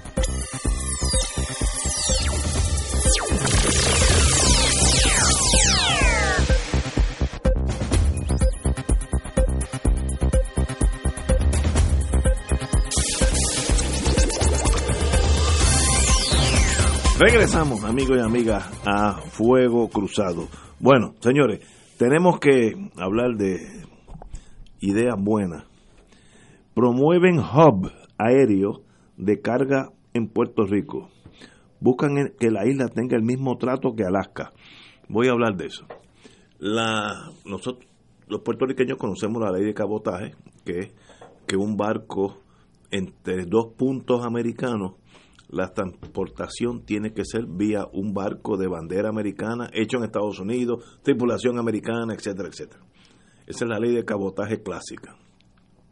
Eso mismo existe aéreo.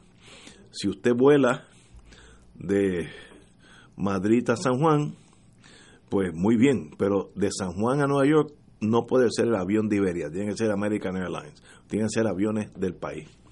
Hay una excepción igual que se ha, se ha erosionado la ley de cabotaje, por ejemplo, en los tiempos de Romero Barceló, él obtuvo una excepción que es los barcos turistas que no existen bajo la bandera americana, pueden venir de Estados Unidos con, con la bandera de Panamá o de Liberia y traer turistas aquí y por ahí seguir por las islas, luego regresar a la Florida.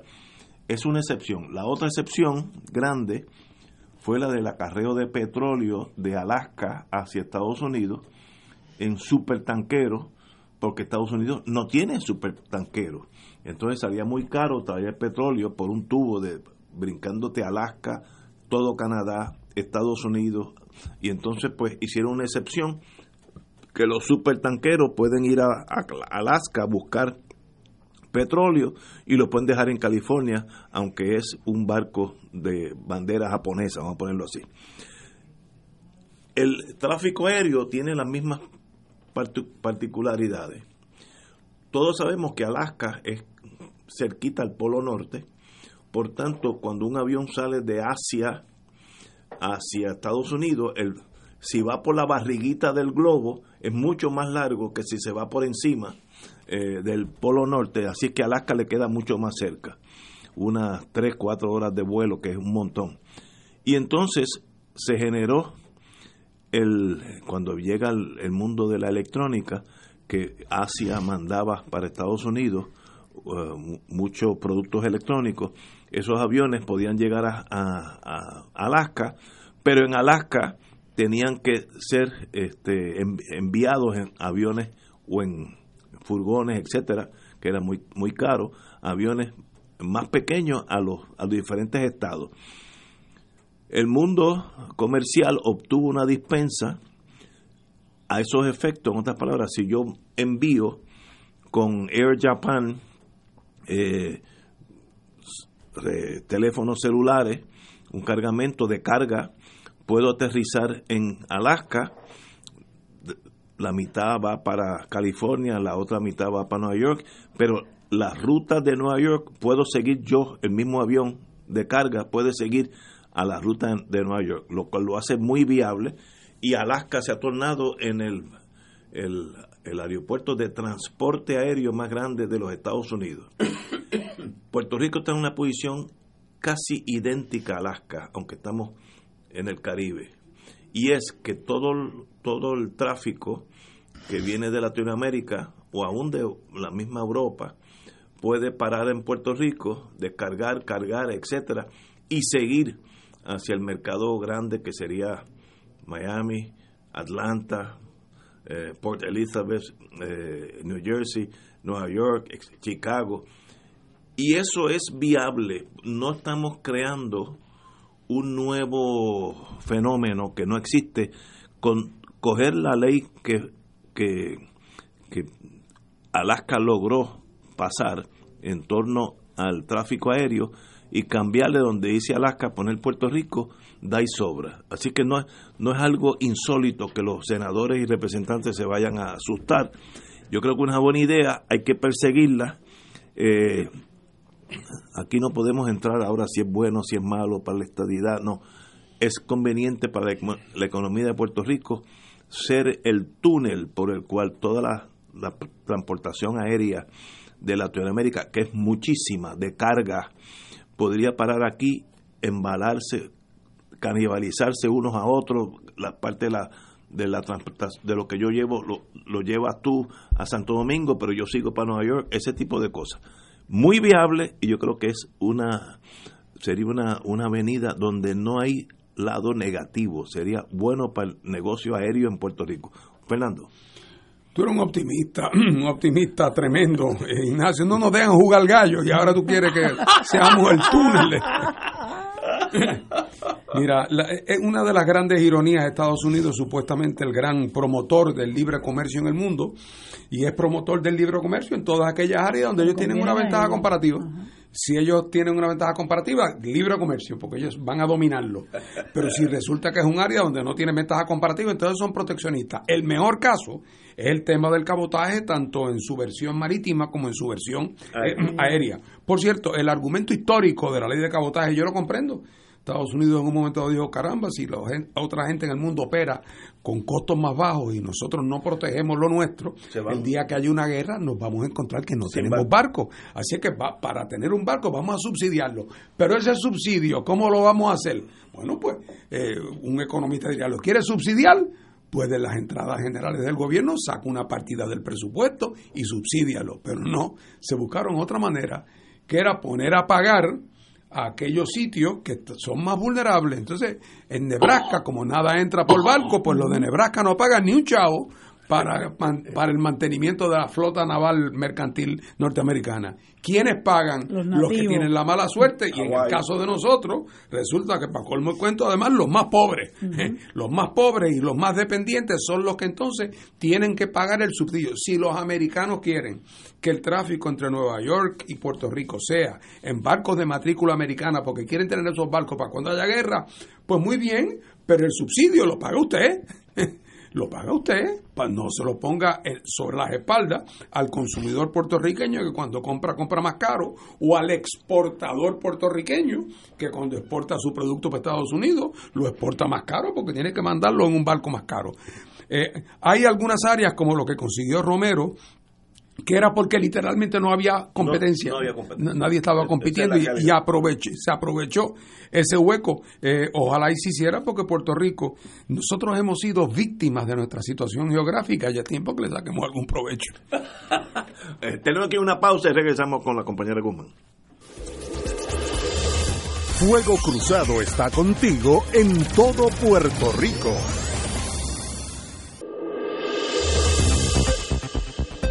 Y ahora continúa Fuego Cruzado.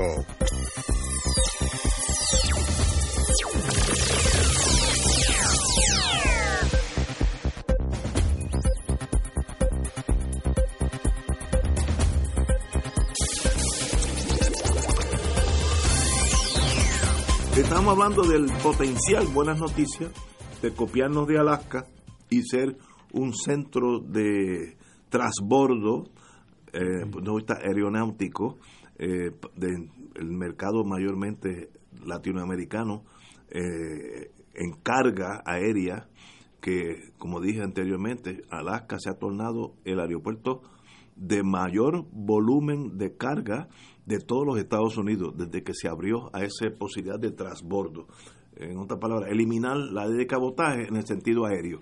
Yo creo que eso sería un plus para Puerto Rico, no importa su derrotero político. Compañera. Yo creo que el plus para Puerto Rico sería que nosotros no tuviéramos, no tuviéramos que depender de que los americanos nos den autorización a nosotros para desarrollar nuestra economía. Eso yo creo que sería el verdadero plus para nosotros, porque a mí me parece que esto es una cosa vergonzosa que nosotros los puertorriqueños a la, a la altura del 2019, desde el 1920, tengamos que eh, eh, cargar con la, la, la penuria que representa para nosotros unas leyes de cabotaje marítima y que ellos pues nos hayan permitido en un momento dado donde no les afectaba eh, su, sus intereses económicos, que nos hayan permitido eh, una excepción para, para los barcos de visitantes, los cruceros. Entonces ahora pues tratar de que ellos nos permitan ser un hub aéreo para, para vuelos de carga. Pero es que eso, eso es indigno, eso es, eso es insostenible. O sea, ¿cómo es posible que nosotros no podamos decidir qué vamos a hacer con nuestros recursos? Que tenemos un aeropuerto aquí, que tenemos un aeropuerto allá, pues utilizarlo como mejor nos, nos plazca, como mejor nos convenga. Pero no, como nosotros somos el, colonia de los Estados Unidos, tenemos las dos manos amarradas y nos sueltan un dedo cuando a ellos les parece. Entonces los, los siervos de ese gobierno van y le dicen, mira, tú podrías darme la oportunidad de tener un hub aéreo de carga aquí, a ver si yo puedo utilizar el, el, aeropuerto de Reimi, a ver si puedo usar el de Aguadilla, a ver si puedo utilizar el otro. No, hombre, es que eso no es, eso, eso no, no es justo. Nosotros tenemos que recibir en este país las líneas aéreas que ellos deciden. Y sobre todas las cosas, ¿cuáles son las que más vienen al país? Pues las estadounidenses, porque ellos controlan los vuelos turísticos. Entonces hay que pedirle permiso a la FIA para que aquí puedan venir otras líneas aéreas. Hombre, yo creo que está bueno ya, yo creo que es un abuso lo que tienen. Y entonces si, si, si hay, hay estudios en cuanto a las leyes de cabotaje marítimo se refieren, estudios particularmente de José Alameda, que establecen los miles de millones de dólares que ha representado para la economía estadounidense que nosotros tengamos que utilizar los el transporte marítimo de ellos nada más. Y mira lo que dice esa, esa, esa eh, noticia que tú mencionas, eh, Ignacio, que ellos van a referir el asunto a un estudio del GAO, que ya el GAO hizo el mismo estudio para las leyes de cabotaje y concluyó que era malo para el, para el, la, eh, para la, la Marina Mercante de los Estados Unidos. Pues claro que es malo, porque siempre piensan en lo que les conviene a ellos. Ahora van a estudiar el efecto que eso pueda tener para los pilotos, si, eh, los pilotos estadounidenses, que no les vaya a quitar trabajo. Entonces, los nativos de acá, de, del archipiélago, siempre salimos fastidiados. Entonces no nos damos cuenta de que tener la bota encima es lo que no nos deja a nosotros echar para adelante, es lo que no nos deja respirar, es lo que no nos permite desarrollarnos. No hay que darle las gracias, hay que exigirle a ellos que tienen que soltarnos ya, porque no se justifica a la altura de 121 años que nosotros todavía no podamos tomar las decisiones fundamentales que necesitamos tomar para encaminar el desarrollo económico. Hombre, se cae de la mata. Y, y, y, claro, tenemos a, a, a, la que quiere volver a la comisaría residente, que lo que hace es caminar de rodillas y que, dicho sea de paso, siempre se ha opuesto a que nos quiten las leyes de cabotaje marítimo, porque uno de sus eh, eh, eh, donantes de campaña es Crowley. Una de las dos que controla, no sé si son dos o tres, pero una de las tres o dos que controla es donante de ella. ¿Ah? Y es allí donde ella mejor nos le puede servir al país, a otro perro con ese hueso. Pero, tú tienes razón y a la misma vez estás equivocada. Eh, si Puerto Rico quiere tener toda la autonomía de un país eh, eh, verdaderamente independiente, pues para eso está la independencia, lo cual yo estoy seguro que con Fernando Martín no tendría problema. Pues la República de Puerto Rico puede hacer a Puerto Rico un hub, o lo que sea, o, bueno, no existiría la ley, la ley de cabotaje. Pero a la hora de los tomates... siempre podríamos exigir que para llevar transportación de San Juan a Ponce tiene que ser, si es por mar, en un barco hecho en Puerto, Rico, con tripulación puertorriqueña. y ciudadano puertorriqueño. que es el concepto. Pero el problema es que cuando se va a las elecciones en 12 meses, el 98% de los votos quieren esa misma relación con Estados Unidos. Pues entonces eh, hay un endoso, aunque sea inconsciente, a esa relación. un imperio con su territorio y, los imperios eh, mandan. No ha habido imperio que no haya mandado en sus colonias y esta no es la excepción. Solución para los dos compañeros que tengo aquí a la independencia ahora. ¿Cómo se logra? Es un poco más difícil porque obviamente el, el voto, el 98%, no, no está de acuerdo con ustedes dos, queridos amigos. Pero vamos a ver si eso varía en 12 meses. La gente va tomando conciencia, pero la gente tiene que entender pues, estas cosas porque lo que pasa es que mucha gente da por sentado que la vida es así. Entonces, cuando tú miras más allá de la frontera de las narices, tú te das cuenta de cuánto pueden hacer otros países que pueden eh, tomar su destino en las manos y que tienen la soberanía para tomar decisiones. Pero claro, mientras tú eh, has sido engañado por tanto tiempo, mientras se te, se te, hasta que no se te rompa la vitrina, como quien dice, hasta que no se te caiga la, la venda de los ojos y veas realmente a lo que nos han sometido por 120 años y lo que podríamos lograr con, si nosotros fuéramos los dueños del destino, entonces la gente despierta, esa esperanza está ahí. Para eso está la próxima elección, que es de aquí a 12 meses. Oye, fíjate que si vamos por buen camino, Ignacio, fíjate que si vamos por buen camino, que este programa es un microcosmo.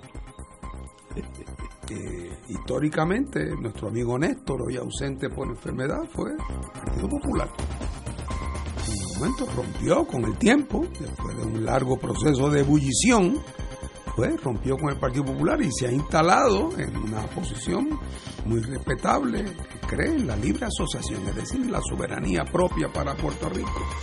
Eh, y tú, que has sido un estadista toda la vida de absoluto convencimiento, cualquiera que te observa sabe que esa fe se ha ido fragilizando. Todavía no abraza la independencia como opción preferida, porque el proceso es gradual. ¿ah?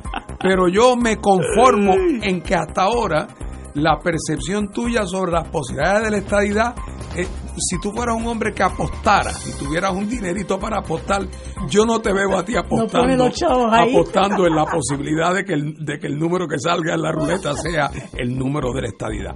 Así es que, claro, todavía te falta la transición, el puente de ahí que no es fácil. a querer la independencia, pero ya te digo, en lo que se ha avanzado en esta mesa históricamente es una señal de que vamos por un camino yo he dicho mi tesis, yo tengo la ventaja que ya tengo la edad de decir lo que más o menos yo pienso, aunque esté equivocado.